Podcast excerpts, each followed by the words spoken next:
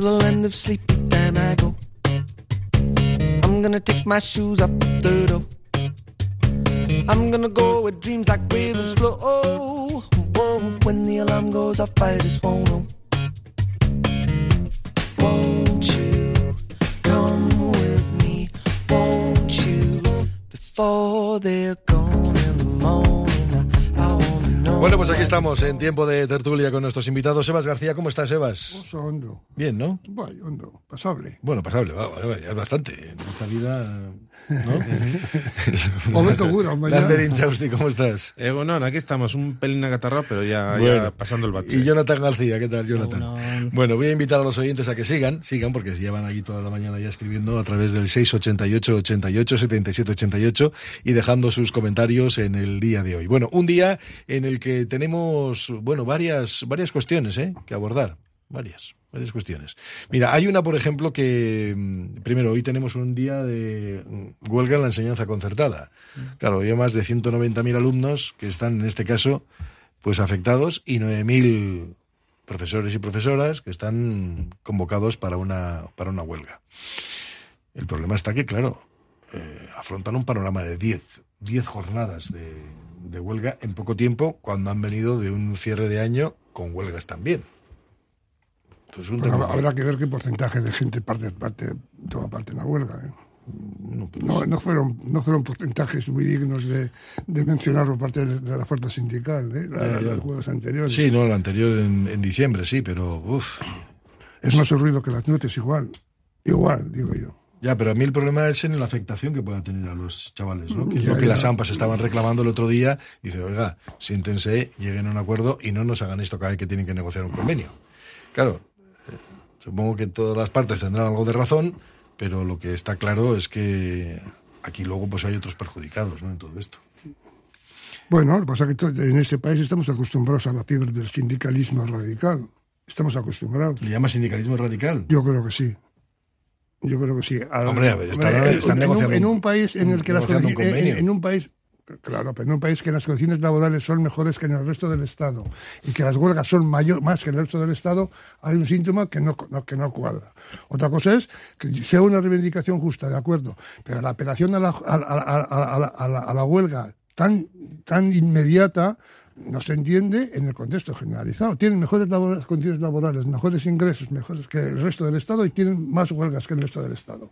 Pues algo no cuadra. La- la- la- Bueno, y mayor coste de la vida que en el Estado. También, también, sí, sí. Entonces, eh, yo respecto al derecho a la huelga, es un mecanismo que está en manos, de, o sea, es un derecho que ejerce el trabajador cuando considera que sus derechos no se están eh, cumpliendo como eh, o sus reivindicaciones no se están cumpliendo o no se están atendiendo como considera que deben ser atendidos y, y es la forma que tienen de hacer presión. Pero a Lo- ese, a ese nivel todos estamos de acuerdo. Claro, pues a, ese entonces- a nivel de que la huelga es un Eh, derecho entonces- justo y legítimo, estamos todos de Entonces acuerdo. no, no tiene sentido que nos, que nos eh, revolvamos porque un colectivo, cualquiera que sea, haga huelga porque Sí. está solicitando Sí. unas cosas y su patronal pues eh, no está sabiendo dar respuesta satisfactoriamente o no está sabiendo eh, o, o las dos partes no están sabiendo llegar a un acuerdo bueno pues es que es- Sí, es- vamos a ver, vamos a ver. Una cosa es el derecho a la huelga que todos defendemos y, y- y ahí todos,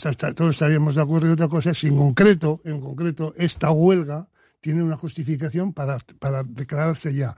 No sé los días que llevamos de huelga y los 10 que están anunciados. Eso es lo que, que- lo que estamos en la cuestión.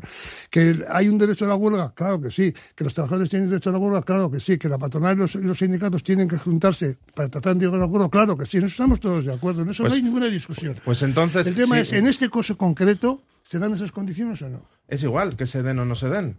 Si hay, si existe ese derecho, se puede ejercer incuestionablemente. Pero eso no es la cuestión estamos... Bueno, Claro, igual, pues, vale, eh, vale. eh, esa es la cuestión. Eh, Es exactamente la cuestión. Si, lo- si los sindicatos consideran que, que la patronal no, no está satisfaciendo sus, sus demandas, es normal que convoquen huelgas como herramienta. No, pero desde el punto de vista crítico habrá que analizar si los sindicatos porque no están de acuerdo y si la patronal porque no está de acuerdo. Quiero decirte, cuando vamos al tema concreto, es cuando surge el problema. O sea, no, si planteamos el problema en términos, en términos generales, en términos abstractos, todos estamos de acuerdo. Entonces, de ahí no se deduce que toda huelga es justa. No se deduce que toda huelga es justa. Se, se deduce que toda huelga que cumple unas determinadas condiciones es justa. Entonces, lo que hay que analizar en este caso es si, si las, las condiciones que se están dando en este caso son justas y equilibradas. Yo creo que es peligroso decir que una huelga es justa o no es justa cuando es un derecho. No, si es un derecho, es un derecho. Vale, vale. Independientemente de, de, eh, la, la afección que tenga eso en el conjunto de la sociedad, en, el, en este caso en las familias, eh, en los estudiantes o lo que sea. Pero si es un derecho, es un derecho. Es como decir, eh, eh, el, el derecho a la vida es justo o no es justo? No, el derecho a la vida es el derecho a la No, vida. no, no, ese ejemplo no vale. Bueno, pues el derecho a un salario digno es justo o no es justo. Sí, es justo. Pues ya está. Pero entonces hay, que ver, sí, hay que ver lo que, lo que eso, en eso no discutimos nadie. Pero de eso no te deduces que todo, que, que la primera, que ahora vayas a la huelga a la, a la primera de cambio cuando no, no, no estás de acuerdo con, con las condiciones laborales. No sabemos si ha sido a la primera de cambio. Ah, bueno, no sabemos. No, no, no, no, no, no, no sabemos. Pero bueno, es lo, es lo que tendríamos que discutir aquí. Es lo que tendríamos que discutir aquí, las condiciones concretas en las que se dan.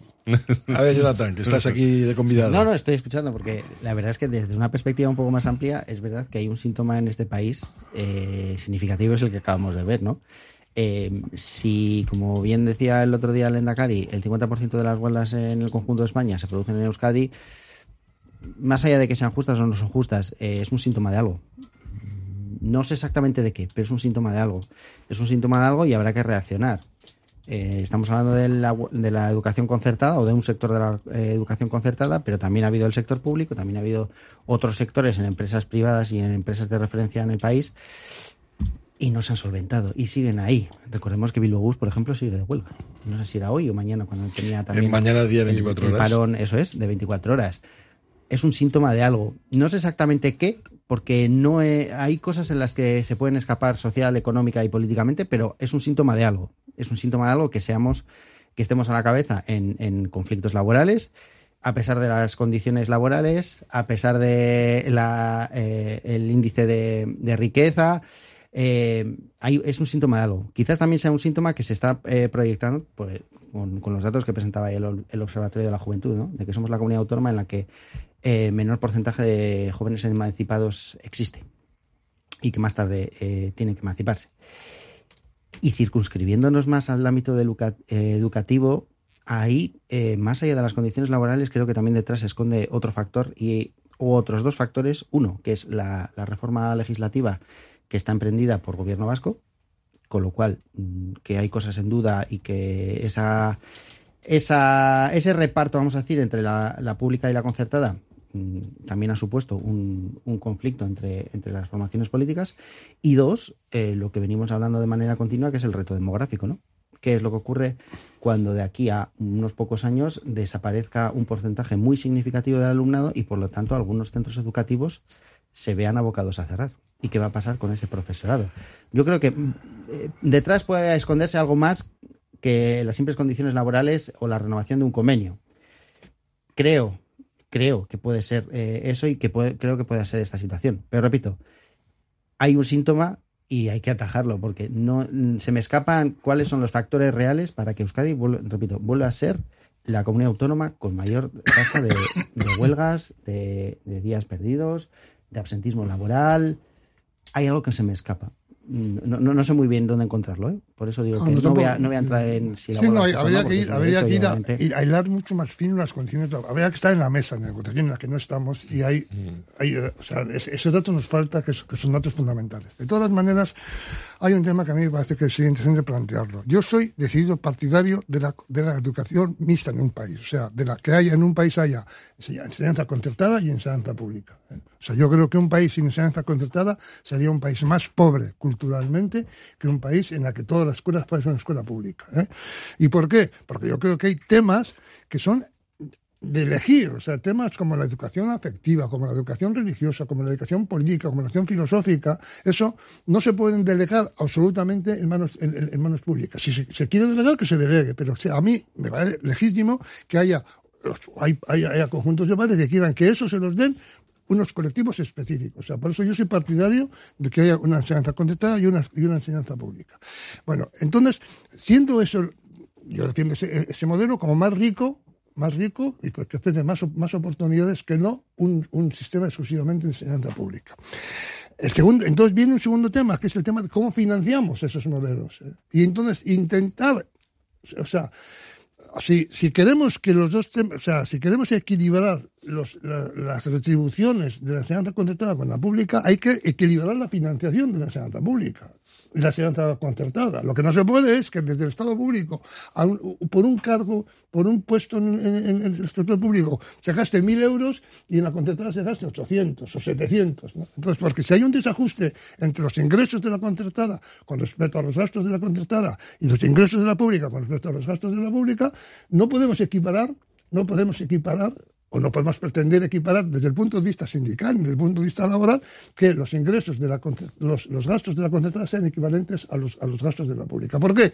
Pues porque en la, la, concertada los gastos y los salarios de los trabajadores van a cargo, a cargo del patrimonio de la institución privada que monta el colegio y en, en, el caso de público va a cargo del presupuesto. Entonces es muy difícil, es muy fácil eh, eh, trabajar con, munición de, del rey con, con, cargo a presupuesto, porque los gastos, los, si excedes en gastos con respecto a los ingresos, pues haya, haya, haya, menos en todas, a, cargo del Estado público, mientras que en la privada eso no se puede.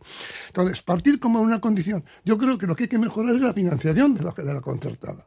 ¿eh? para que se puedan permitir que las retribuciones de, de, los trabajadores de la concertada sean equivalentes, sean, sean equiparables a los de la pública. Si eso no se da, pues habrá que buscar la solución donde esté, pero desde el punto sindical no se puede exigir que las retribuciones de la concertada sean iguales que las retribuciones de la pública, pues porque las condiciones de ingresos no son iguales. Pues eh, no sé qué más añadir. Quiero decir que eh, en un, o sea, en un... Tú además lo sabes mejor que yo, porque tú estás trabajando en ese tema. Eh, quiero decir que en un sistema educativo como el vasco, en el que estamos mitad pública, mitad eh, concertada, y algunos centros extraños que son eh, estrictamente privados, bueno, de facto hay una asimilación y de facto el, el, el, coste salarial de la concertada lo asume el gobierno a través del pago delegado. Eh, bueno, eh, eh, la cuestión es compleja y desde luego los partidarios acérrimos de publicar absolutamente todo eh, no son conscientes de, lo difícil que es eso, ¿no? Quiero decir que yo estoy convencido que muchos titulares de muchos centros concertados estarían dispuestos de darle la escritura al gobierno vasco y decirle hágase usted cargo de esto, pero a, día de hoy eso es inasumible. Entonces, teniendo en cuenta que a día de hoy también la red concertada hace o, proporciona el servicio educativo eh, a menor coste que el servicio público, pues también es otra cuestión que hay que, hay que pensar, ¿no? ¿Cómo es posible que se puedan obtener resultados asimilables con menores costes? Pues yo creo que es otro punto para, para tener, para tener en este cuenta. Este factor tampoco se puede olvidar que Euskadi sigue siendo la comunidad autónoma como que con mayor segregación escolar existe, en el que la variable, la titularidad del centro educativo sigue contando mucho. Por lo tanto, sí, sí, mm, podemos mantener la, doble red, se puede mantener esa financiación, pero lo que no se puede permitir es que haya una segregación eh, tan considerable como la que está ocurriendo en Euskadi. Con lo cual, y además los informes PISA lo han venido demostrando, los informes de gobierno vasco de diagnósticos educativos lo vienen demostrando, y es que mm, no se puede mantener un alumnado tan segregado, tan eh, guetificado en algunas ocasiones, y claro que el coste de la educación pública es más elevado, pero también porque la mayor parte de ese alumnado en una situación de vulnerabilidad se encuentra en la red pública. Entonces la inversión debe ser superior. Entonces, hay un componente también añadido. Es decir, que en los últimos años también eh, se ha intentado hacer con, la, con aquella famosa ficha del curso pasado a la hora de matricular, de que se preguntaba a las familias si, tenían Netflix en casa, ¿no? que era lo que llamaba la atención. Eh, se intentaba recolocar, vamos a decirlo, reubicar o, readaptar el alumnado por, eh, por la matriculación. Y también tenemos un serio problema en ese sentido. Y es verdad que somos la comunidad autónoma, como bien decía eh, Lander, 50-50. El reparto es, el 50-50, 49-51, 48-52, y no se, no se mueve desde las últimas dos, tres décadas. no, hay un porcentaje que está equilibrado. Pero es verdad que hay otro componente añadido si analizamos esa variable de la educativa, y es el alumnado, la composición del alumnado en los diferentes centros educativos. De todo hay. De todas formas, eh, lo que hay que hacer es saber que esa realidad es esta, ¿eh? es 50-50 porque muchas veces parece que no. Afortunadamente, además. Yo no sé si es afortunadamente. para mí, pero, pero yo lo que... hecho, antes que afortunadamente. o sea, que, que haya oportunidades para un, un, un, padre pueda mandar a su hijo a la concertada a la pública, me parece que es una, es una, una cosa positiva para la sociedad. pero no es, una, no es una oportunidad real. Ah, no, es, eso es. Porque hay centros educativos en los que no pagando cuota, porque no se debe pagar cuota por ley, sí que tiene otro tipo de, obstáculos económicos, aportaciones y demás que limitan la matriculación de yo, yo, por cierto, para aclarar también algunas de las cosas que veo que están llegando, que están llegando muchísimos comentarios, eh, eh, hay que recordar que son centros de iniciativa social, es decir, son centros que no van a buscar beneficio. Efectivamente, es, una, de las condiciones para la concertación. Esto, no es una, esto no son algunos de los centros privados que efectivamente sí buscan estando eso. No, que, lógicamente los, privados no tienen aquí nadie concierto. el tema de los privados no, porque los privados no, tienen concierto y esto va aparte de las alubias como puedan eso eso porque digo porque es una enseñanza es una enseñanza que no tiene ánimo de lucro es un, eh, es un servicio público, es un servicio público de gestión privada, exactamente igual que Bilbo Bus, Bus, Euskotren, Metro Bilbao, eh, sí, bueno, pero, el servicio es público, pero, en ese caso, la gestión es privada. Pero en ese caso, las empresas, por ejemplo, que prestan servicio a la Diputación, buscan un beneficio, buscan una rentabilidad. En este caso, los centros no pueden buscar esa rentabilidad porque son centros de iniciativa social. Esa es la parte. Lo digo para aclarar también algunos conceptos, porque muchas veces se piensa, fíjate todo lo que ganan. No, no. Vamos a ver, yo, yo, yo, yo, tengo. no va eso. Yo tengo amistad con gente que es directora o, participa en enseñanza concertada. Y desde luego, desde el punto de vista económico, es, es, la quiebra. Eso es, o sea, es, es, es, ruinoso como negocio, o sea, es, negocio, ni siquiera con la, con la aportación pública cubren los gastos, los gastos, claro, pueden cubrir los gastos de las nóminas igual, pero, pero hay gastos adicionales, como son los gastos de, mantener la, la, inversión, mantener los edificios, mantener, ampliar o, o, desampliar en el caso sea necesario. O sea, yo todos los conozco, todos los conozco, tanto en el mundo de la, de la asistencia a de las casas de residencia, como en los hospitales, como en, las, como en los colegios, todos de función contratada, como negocio, es la ruina. Bueno, son negocios. Mm. No, es que es, un problema, es un, problema solucionar, es un, problema solucionar. Bueno, dice algún oyente, hay muchísimos sindicalistas ociosos en Euskadi. No sé, yo no, me, yo no voy a entrar en ese debate, no quiero ya. Dice también, el derecho a la huelga es legítimo y hay que ejercerlo siempre, que el objetivo sea justo. No parece muy justo pedir la equiparación cuando tanto la forma de acceder a la plaza como las condiciones laborales no son equiparables. Un ejemplo muy claro es el que la concertada se filtra a los alumnos, en la pública no, y se pueden poner muchos otros ejemplos, dice este oyente. A otros se le escapa como a ti, dice, se me escapa como a Jonathan, dice, bueno, la huelga eh, es un derecho y por lo tanto una opción a poner sobre la mesa. La pregunta eh, es, ¿por qué se tiene que llegar a esa decisión? ¿Por qué en raros casos se negocia desde el principio? ¿Por qué en la mayoría de los conflictos siempre es el no? por respuesta a una negociación, hay que esperar a que se realice una huelga y luego los, eh, los malos son los huelguistas o los que la convocan. Donde no hay huelgas en el Congreso, porque no negocian con la patronal, sino que se suben el sueldo directamente y por lo tanto no necesitan llevar a la huelga. Bueno, otro dice, no debería, enseñar, no debería existir la enseñanza concertada, tendría que ser eh, o privada o pública. Ninguna enseñanza intervenida por la Iglesia, dice este oyente. No, es que no todas son tampoco de la Iglesia. bueno, eso, es, tampoco. Y eso, es muy discutible. El régimen de castolas y demás. y cooperativas. Eso es muy discutible. Cooperativas de, de enseñanza. la opinión, esa opinión es muy discutible. Bueno, pues, como, como toda opinión. Como toda opinión.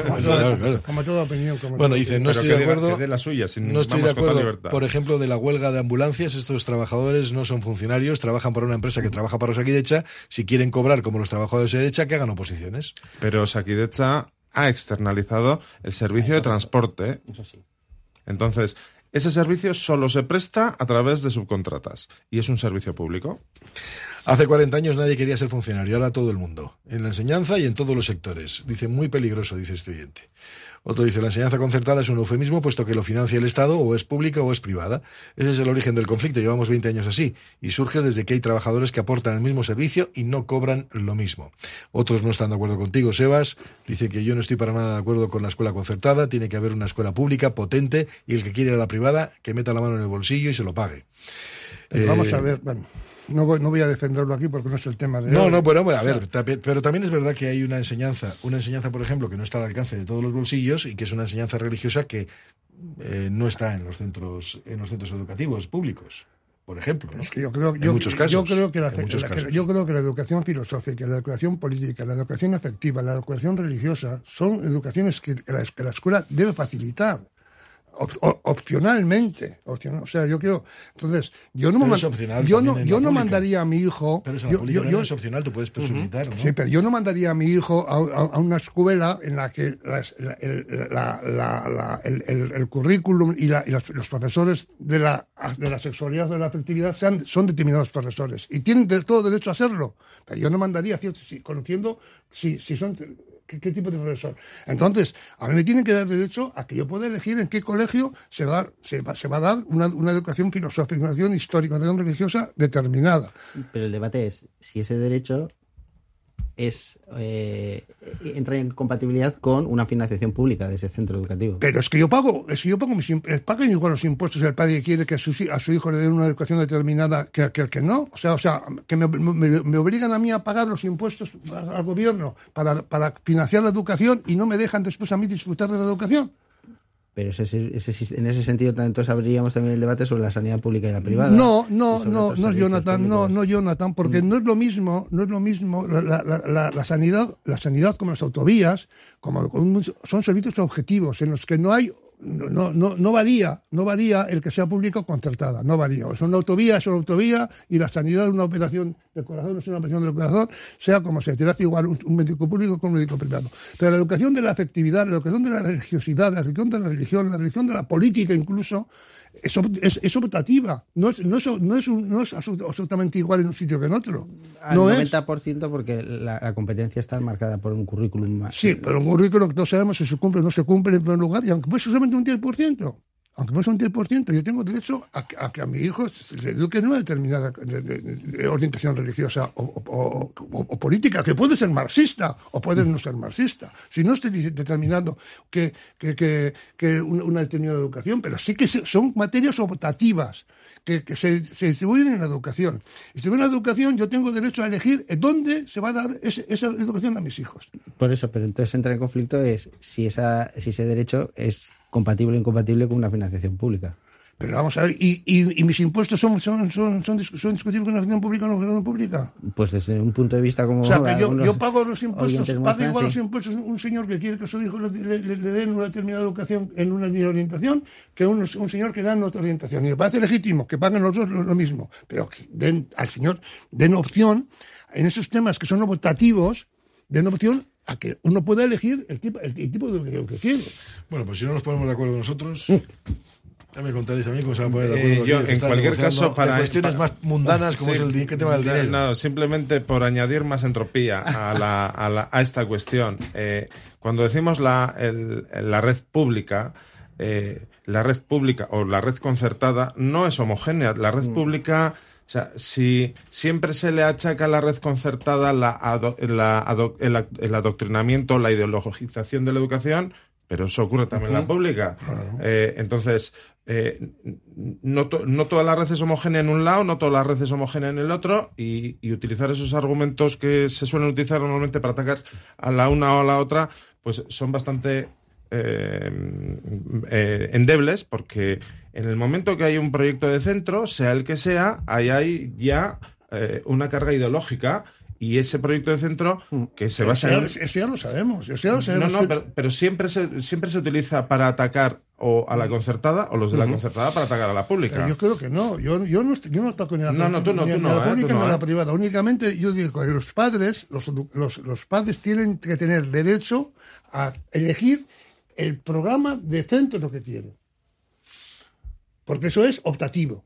En temas son optativos. Hay otros temas que no son optativos. Las autovías no son optativas. La, la- sanidad pública no son optativas. Las ambulancias no son optativas porque debe igual una ambulancia con- contratada o subcontratada. Eso, eso, eso es público y público. Se acabó. Pero la educación es un tema optativo en, en- en muchos- temas. Bueno, es desde, es desde un punto de vista en el que convivimos en esta sociedad, pero Macron ayer anunció la imposición del uniforme y, la, y, el refuerzo de la escuela pública cuando es un país en el que el 99% del alumnado acude a una red pública, laica eh, y universal, gratuita como la, la francesa. Y allí no se entiende que haya una red eh, privada ni una red concertada. No se entiende, porque la escuela es la republicana que pertenece para la construcción de identidad nacional única y exclusiva francesa. Pero yo creo que eso es un, yo, yo creo que es un Pues modelo, es un modelo yo- social como el nuestro, lo entendemos así. Yo creo que es un modelo, un modelo social peor que el, peor que el nuestro. Y luego está el modelo eh, de Gran Bretaña del Reino Unido, que es que es mayoritariamente eh, local, eh, concertado, que tiene otros otra- otros matices. Bueno, eh, es el- el- los sistemas educativos son, son una cuestión compleja. compleja. Bueno, un oyente que decía esto es un, un país laico y el que quiera enseñanza religiosa que se la pague. Eso es lo que dice un oyente. Otros oyentes dicen que es complejo y que, porque y que- tenemos y un que, modelo que quiera franquismo. religiosa pague los impuestos igual que el que no quiere ciencia religiosa, ¿no? Igual. O sea, los impuestos pago y tú vas a tu, a- a- Pero, modelo- pero, en la- pero en la escuela pública tienes opción de, de- de- de esto. Bien. Y, y, y- en la concertada también. Sí, que sí. O sea, yo tengo, es que, pero yo puedo elegir, es que que puedo elegir. O sea, lo que no puede ser es pagar los impuestos igual todos y después los servicios ser distintos. Bueno, tenemos un problema. Lo que pasa que realmente el debate que está en la mesa de negociación no es este debate. En el fondo sí. El el, debate fondo, en el fondo sí, porque es un, es, es un, en el fondo es un, es un problema de presupuesto también. es un problema de presupuesto, efectivamente. Claro, sí. claro. O sea, todo se reduce al presupuesto. no, todo no. Es el mercado amigo. Pero en este caso, sabes, en este caso el debate, el debate tiene que ver con el convenio. El Pero convenio. claro, pero, pero con las retribuciones económicas del convenio. Lo que, lo, que, lo que pretenden los trabajadores de la concertada es equipararse salarialmente a los Claro, de la pública. y eso, y eso, y eso como consecuencia de que la, la- la contratada se financia con una financiación insuficiente por parte del sector público, llega a la ruina al, al- al- al- al- al- al- al negocio. Vamos, a- vamos a hacer un paréntesis, ¿vale? Venga, hacemos un paréntesis y continuamos. Radio Popular, R. Ratia, 100.4 FM y 900 Onda Media. Año nuevo, persona nueva. Con independencia de lo que nos depare en los próximos 365 días, dormir es esencial para nuestro bienestar. Igual que queremos que nuestro teléfono esté al 100% cada mañana, también hay que recargar el cuerpo para empezar un nuevo día. Hagamos que cada minuto de sueño cuente con una cama Suite Deluxe. Aprovecha los Showroom Sales Suite Deluxe y empieza a descansar como te mereces. En Óptica Lázaro estamos de rebajas de enero. Ahora, lentes de contacto de uso anual monofocales o progresivas, con un 20% de descuento. Además, en Óptica Lázaro también celebramos 37 años contigo con un cheque regalo de 37 euros, acumulable a otras ofertas. En Madrid 8 Pozo Coeche Basauri, Óptica Lázaro, tu centro médico optometrista. En Alfombras Orientales Masarrat traemos el confort de Oriente a tu hogar. Dale a tu casa la belleza y calidez que se merece con nuestras alfombras. Ven a vernos y descúbrelas en persona. Alfombras Orientales Masarrat, calle Ledesma 20 Bilbao. Llega el otoño a Ramón Ezquerra Peletería. Arena, camel, rojo, los colores de la temporada en chaquetas, cazadoras y en pellizas, en tallas desde la 36 a la 54. Ramón Ezquerra Peletería, Correo 23, Casco Viejo. En Roaldo Joyeros Bichiteguía estamos para ti. Diamantes para momentos únicos, joyas con diseño, alianzas y relojes de prestigio. Además, hacemos tasaciones gratuitas y compramos solo con la máxima valoración. En Valentín de Barriocho a 10 Basauri, Roaldo Joyeros Bichiteguía. El regalo que te va a ilusionar. ¿Sabes dónde estudiará tu hijo o hija el próximo curso?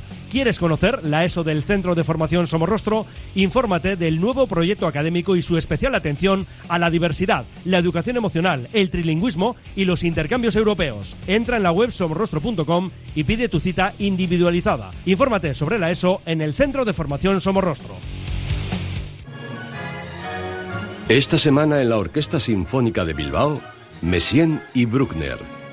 Disfruta de la batuta de Ludovic Morlot en un programa que le da todo el protagonismo a la orquesta para celebrar el bicentenario del nacimiento de Anton Bruckner. Este jueves y viernes, Messien en la celebración de Bruckner en el Palacio Euskalduna. Orquesta Sinfónica de Bilbao. Somos tu orquesta. El gobierno vasco apoya a las empresas con el nuevo plan de ayudas pymes 2024. Ayudas directas al motor de la economía vasca. Más de 80 programas y 600 millones de euros en ayudas. Infórmate en euskadi.eus y en spri.eus. Activa tus ayudas. Gobierno vasco. Euskadi. Bien común. Anchoas Rollo de Bermeo elabora artesanalmente anchoa del Cantábrico en aceite de oliva, exquisita en cuanto a buquet, aroma y sal.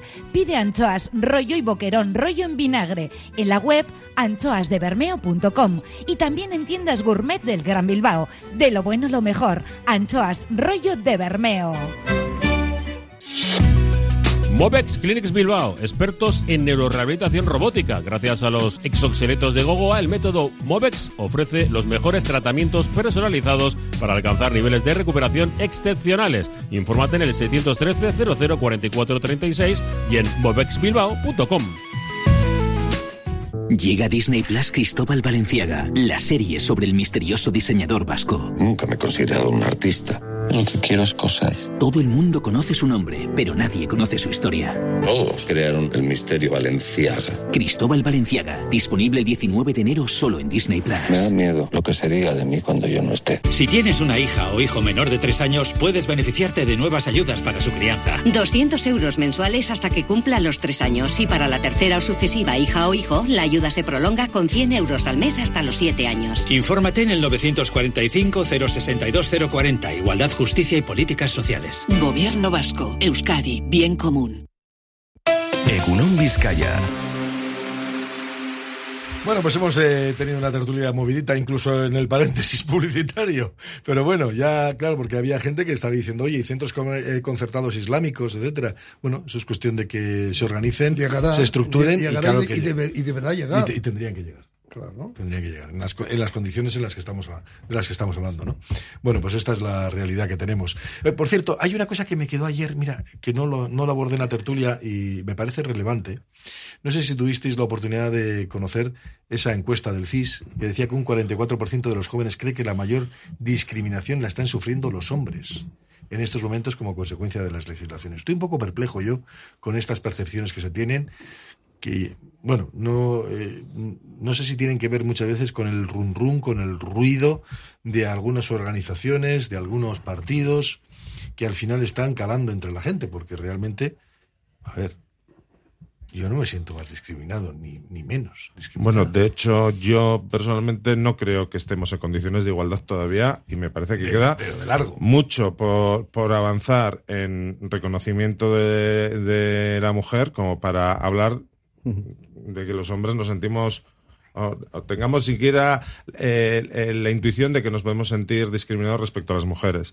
Pero tal vez, y esto es simplemente una hipótesis, eh, aventurar una hipótesis un poco ligera, tal vez los más jóvenes sí que viven una especie de ilusión de igualdad y sí que creen que eh, gracias a los avances de, las generaciones anteriores eh, sí que creen que hay una especie de igualdad ficticia y en ese contexto sí pueden empezar a decir, ah, ¿y yo qué? ¿No?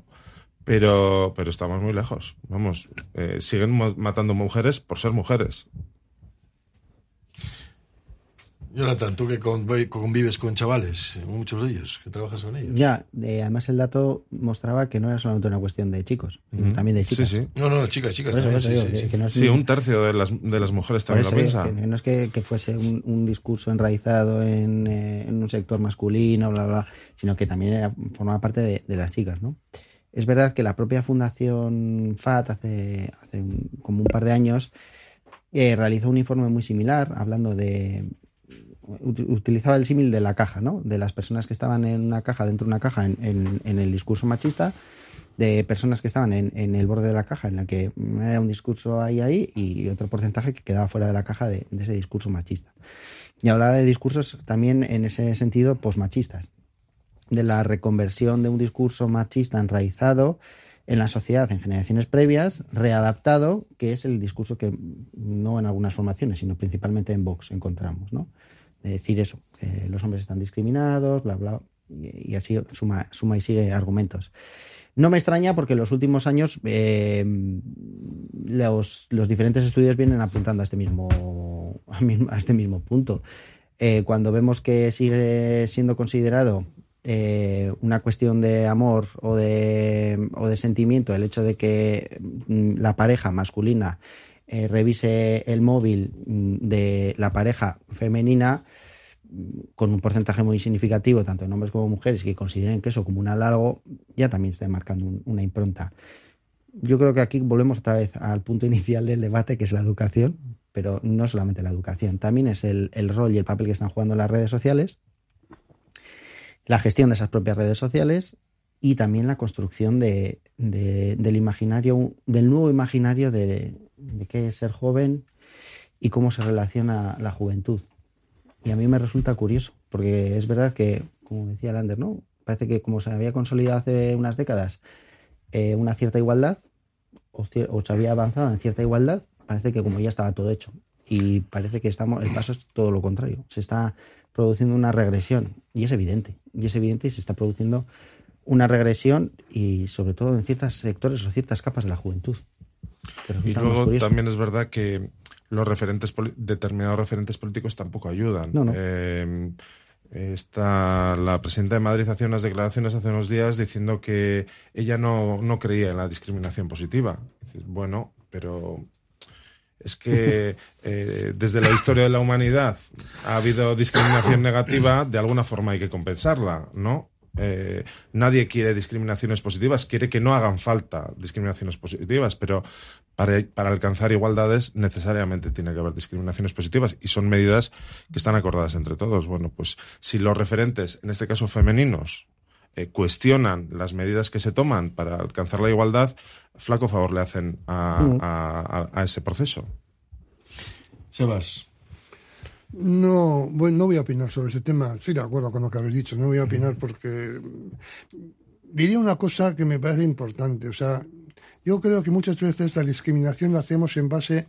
hasta ahora el modelo dominante en el mundo laboral ha sido un, modelo machista. Un modelo más que machista, un modelo diseñado en función de, las, de la distribución hombre-mujer que había en la sociedad. O sea, eh, el hombre trabajaba toda la vida, el hombre podía permitirse el lujo de, ir, de, bajar al extranjero por motivos de trabajo, mientras que la madre en, un periodo entre 25 y 45 años estaba más atada al hogar, no porque ella cargaba básicamente con una, una distribución en la educación de los hijos que tampoco se puede distribuir matemáticamente. O sea, yo creo que eh, intentar eh, eh, distribuir matemáticamente la relación con los hijos de, los hombres y de las mujeres en vez de, que es un, error. O sea, en base a ese, a ese modelo habíamos distribuido que el, el, hombre trabajaba en la empresa y la mujer trabajaba en parte en la empresa y en parte, y en parte en casa. Con lo cual, pues era muy difícil equiparar la, vinculación con el mundo laboral del hombre y de la mujer, pues porque cumplían roles distintos. En ese modelo es el cacho, el, cacho crisis ahora, ¿no? Entonces, yo no sé si, mm, si es posible hacer una equiparación absoluta, objetiva, entre la en el mundo laboral, ¿eh? entre, entre, entre, el hombre y la mujer, porque yo no sé si las mujeres van a perder en esto parte de la gran función que, está, que han cumplido. O sea, yo, yo creo que eh, una mujer con 30 años puede, puede decir, como hacíamos nosotros en el banco, que cada semana, el lunes ibas a Madrid, estabas el sábado en Madrid, volvías el sábado aquí y la semana siguiente volvías a marcharte y tal y igual. Yo me yo acuerdo que el presidente del banco llegó a decir, yo he ido a ser presidente del banco, pero he perdido, me he perdido la, acompañar a mis hijos durante, durante toda su fase de crecimiento. ¿no? O sea, yo nos estamos vendiendo en base a una, una igualdad objetiva, estamos perdiendo la, la, primogenitura por un plato de lentejas. ¿no? Entonces, yo sí creo que hay que llegar a, una, a, a, a, la discriminación. Lo que pasa es que no creo que la discriminación se va a superar copiando los modelos anteriores de una equiparación al rol de que los hombres cumplían hace 20 o, 30 años. Yo creo que habrá que inventar, inventar roles distintos en el mundo laboral, sobre todo, ¿eh? una vinculación bueno, en ciertas profesiones, porque hay otras profesiones que son más, sencillas de acumularse. Yo creo que en la educación, en la sanidad, pues no, no, hay problema. Yo creo más problema en la industria, las mujeres no reclamaban ni a, las minas, eh, porque, porque parecía lógico que las minas fuese el, macho o el varón y, en, casa ocuparse la, la, que se casa la, mujer en casa. ¿no? Entonces, yo sí creo que hay que tener cuidado eh, cuando dedicamos la equiparación, que una equiparación objetiva se cargue con roles específicos que no, no, no, son, no son equiparables. Yo únicamente digo eso. O sea, una equiparación que habrá que inventarla. Por cierto, que lo de las minas, hay una exposición ahora mismo en Muskis, ¿no? de mujeres de hierro, donde puedes comprobar el, el papel relevante de la mujer en la minería, pero no trabajando dentro de la mina sino fuera de la mina. Que si no llega a estar fuera de la mina, eso no se sustenta, porque eran las que eh, atendían los domicilios a los que venían los trabajadores, las que gestionaban precisamente muchas veces todos los, los sistemas de, de, alimentación, de atención, de cuidados, etcétera. Yo, yo, por ejemplo, cuando, trabajo, yo cuando estaba trabajando, no puedo decir que había discriminación entre hombres y mujeres, no puedo decir que había discriminación institucional, pero de hecho de hecho, la mayoría de los puestos que, que te permitían, que te obligaban a viajar, a desplazarte de oficinas a unos a otros, las hacían los hombres. ¿eh? Y, las chicas con, gran capacidad, pues a veces no, no, no, se metían en, en, esa dinámica. ¿no? Quiero decirte que es, yo creo que el modelo, el modelo de relación laboral estaba muy marcado por un modelo mm, mm, que priorizaba las, las funciones del varón. ¿no? Entonces, habrá que inventar un modo porque yo no creo que la equiparación absoluta de funciones sea, sea positivo. Yo, a mí me parece que has dado una clave súper interesante. No es asimilar a la mujer al modelo masculino imperante, sino construir un nuevo modelo en el que eh, desde las eh, desde la diversidad, desde la diversidad biológica, social, cultural y todas las diversidades habidas y por haber, la convivencia sea en igualdad de oportunidades y de, y de obligaciones y de derechos y de todo, ¿no? Eh, está claro que el modelo de el, modelo de los 70 del señor que no paraba en casa porque estaba ganando mucho dinero para su familia no es bueno ni para su familia ni para ese señor. Yo como madre, yo como yo, yo, yo soy, no, no, ser madre, pero como madre no, no, me arrendaría a, ese modelo. Y como padre tampoco. Yo no optaría por eso. Bueno, pero el estudio va más allá, ¿eh? No, no, no, hablando, no habla del mercado laboral, sino que se centra también en las tareas del hogar, en el reparto del tarea del hogar, en el reparto del cuidado de la familia y demás, y ahí sí que aparecen datos muy significativos en cuanto a una, a una brecha muy amplia. Y el modelo nuevo es verdad que tiene que ser. Y no podemos, no, no puede ser el hombre el que construya ese modelo. Hay que dar una voz protagonista, obviamente, a la mujer, porque es ella la que tiene. Pero la cuestión es que nos encontramos con una generación nueva en la que no considera que esto sea un problema el, hecho de que las mujeres sigan discriminadas, sino que consideran que las mujeres han sobrepasado una, un, límite. Que los hombres están siendo discriminados. Exacto. Y entonces eso es lo que me parece bastante eh, grave cuando hace unas semanas eh, asesinaron a otras mujeres. Eh, seguimos viendo unas discriminaciones muy significativas y repito, y uno de los elementos más graves es eso, es que hay muerte de mujeres simplemente por el hecho de ser mujeres. Hacemos paréntesis y continuamos. Radio Popular, Erri Ratia.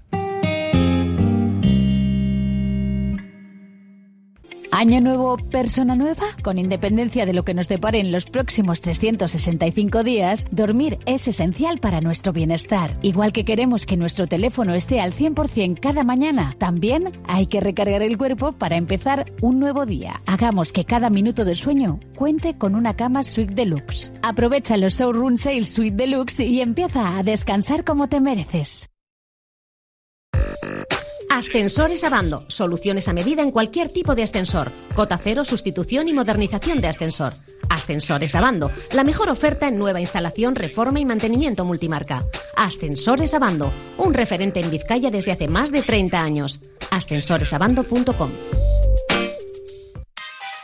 Hola amantes de los gatos. En el Cat Café Bilbao disfrutas de un picoteo delicioso y apoyas a nuestra protectora. Ven a relajarte, a jugar con nuestros meninos y lo mejor de todo, puedes llevar a casa a un mejor amigo adoptando a uno de nuestros gatitos. Cat Café Bilbao, donde el amor por los gatos se mezcla con el mejor café. Te esperamos junto al ayuntamiento, calle Cristo 5. Calzados Alonso, especialistas en calzar al hombre en Bilbao, está de rebajas. En Calzados Alonso te encuentras cómodo a la hora de elegir los mejores zapatos. Trabaja en calidad desde el número 38 al 47 y zapatos de anchos especiales. Desde 1940 en Astarloa número 2. calzadosalonso.com. Antonio Miranda tiene el secreto para que en estos nuevos tiempos puedas disfrutar más de tu hogar, porque en cualquier reforma de tu cocina o baño, Antonio Miranda te sorprenderá por la calidad de los materiales, la variedad y distinción de sus diseños, su servicio y, por supuesto, sus precios. Pavimentos y cerámicas Antonio Miranda, en Bilbao, Ercilla y San Ignacio, y también en Basauri, Galdaca y Arcocha. ¿Sientes que la tecnología te ha dejado fuera de juego? ¿Tienes que pedir ayuda constante a tus familiares para poder hacer cualquier cosa online? Te ayudamos con la compra online, gestión de citas previas, asesoramiento en nuevas tecnologías, reserva online o cualquier gestión a la que no llegues tú mismo. Asesoría digital 686 741 481.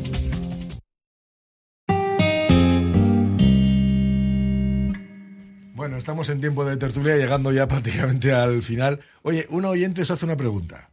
¿Me permitís que la haga la Por supuesto, vosotros? por supuesto. Eh, además, es, es porque sé con lo que vais a contestar. Dice, eh, una pregunta a los tertulianos. ¿Limpiáis vosotros el baño de casa? ¿Qué remedio? Sí, por supuesto. es, que sé, es que sé que va a ocurrir porque os conozco. Yo, es porque vivimos sol- yo vivo solo. Yo también. No, yo no, yo vivo en pareja. El, el reparto de las tareas sí que lo llevamos a rajatabla. Ahí sí que no hay. Yo lo único que no hago es Me planchar. dice, me dice Ana que en su casa lo hace su marido. Planchar porque se me da fatal. o sea que vengo sin planchar siempre. Vale, vale. Bueno, no, es que sí, eh, hay muchas veces que estas cosas hacen. Bueno, Que también es una cuestión generacional. Sí. Pero eso yo creo, que, es- eso- yo, creo que en ese frente es más fácil. Todavía hay muchas cosas que ganar en ese frente, en el frente doméstico. Pero es más fácil la- equiparación de las funciones. Bueno, o- o la división de las funciones, eh, división de las limpieza. Quizás la pregunta sería más complicada si en el caso de en el caso de tener un hijo o una hija y hubiese que elegir quién puede marchar a hacer otras cosas fuera, quién se queda en casa. O al cuidado de una persona mayor en el hogar, quién tiene que renunciar a los planes de ocio. esa es la parte. Seguramente esa sea la pregunta esa- clave, no sí. hacer el baño. No solamente las partes de ocio, sino cuántas parejas se plantean, se plantean, eh, bueno, ¿quién reduce su jornada laboral? ¿Tú o Por yo? eso, sí, por ejemplo. Por eso ves, con, ¿Quién? con, la- con las variables, Para con los factores para de atender descendencia a- o ascendencia. ama, aita, quien sea, o, o los hijos. Eh, pero en cierta Que manera. conste que conozco, que conozco también eh, hombres Sí, que sí, toman sí, esa sí, por eso decisión, digo, ¿eh? pero que, que la pregunta, el Yo, factor yo clave en, puede en mi entorno laboral eh, cada vez eso está más presente Sí, más- más satisfactoriamente a pesar de lo que dice la encuesta y, y hay casos bueno nuestra, nuestra institución es pequeña que eh, los hombres eh, eh, solicitan la reducción de jornada por cuidado de hijos menores cosas que hace 20 años hubieran sido completamente impensables, impensables, impensables, sí. están ocurriendo o sea que algo parece que avanzamos Bueno, pues algo, algo avanzamos. Y lo que vamos a hacer es, como hemos avanzado ya con todo el tiempo, pues cerramos la tertulia, ¿eso os parece? Sebas García, Lander Inchausti, Jonathan García, que tengáis un buen día, disfrutad de la jornada.